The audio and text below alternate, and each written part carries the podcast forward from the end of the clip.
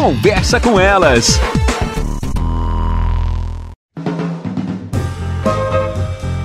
Olá, eu sou Cristiane Finger, jornalista. Ana Paula Lundegren, psicóloga. Estamos começando mais um Conversa com Elas.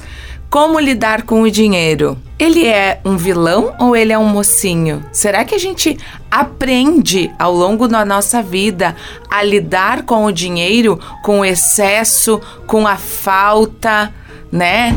Ana, isso diz muito da construção da pessoa, né? O, quando, como ela lida com o dinheiro fala muito de como estamos ou como somos. Eu acredito muito nisso. Na verdade, a maneira como a gente lida com o nosso dinheiro define muitas coisas na nossa vida e tem a ver com a maneira como também nós nos organizamos psiquicamente.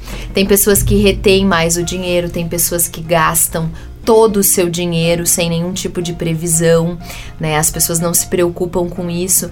Tem um ditadinho aí que diz, né? Ah, tá vendendo o almoço para pagar o jantar, porque as pessoas nunca conseguem atingir um ponto de equilíbrio. Nunca conseguem exemplo. dar a volta. A gente ouve Exato. muito isso. Não estou dando a volta, não consigo dar a volta. É, e o dinheiro tem muito a ver com a questão de uma organização emocional melhor, né? Então a gente tem que poder entender de que jeito a gente funciona, se a gente se dá conta que a gente não consegue se organizar, que a gente não consegue, talvez a gente tenha que buscar ajuda. E não só ajuda psicológica, às Ajuda vezes a gente busca um assessor uma ajuda financeiro. de alguém que trabalhe com isso. Agora, claro, é- essa ajuda de alguém que trabalhe com isso, ela é posterior a um entendimento de como a gente funciona. Porque não adianta nada a gente ter ou muito dinheiro ou buscar alguém para nos ajudar se a gente internamente não consegue compreender que lugar esse dinheiro ocupa pra gente. Porque esse é o grande lance do dinheiro. O que que o dinheiro representa para cada um de nós? Porque para uns representa um lugar, representa aceitação, representa fazer parte de um determinado grupo.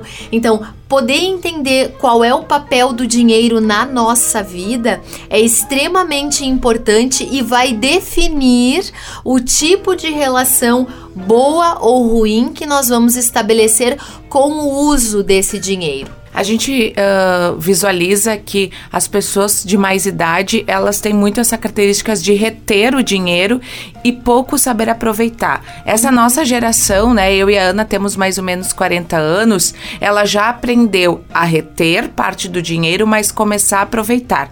E a geração mais jovem quer realmente aproveitar, né? Isso também diz um pouco dessa, dessa organização das gerações. É verdade. Nosso programa chega ao fim, até mais. Você ouviu na Jovem Pan Serra Gaúcha? Conversa com elas.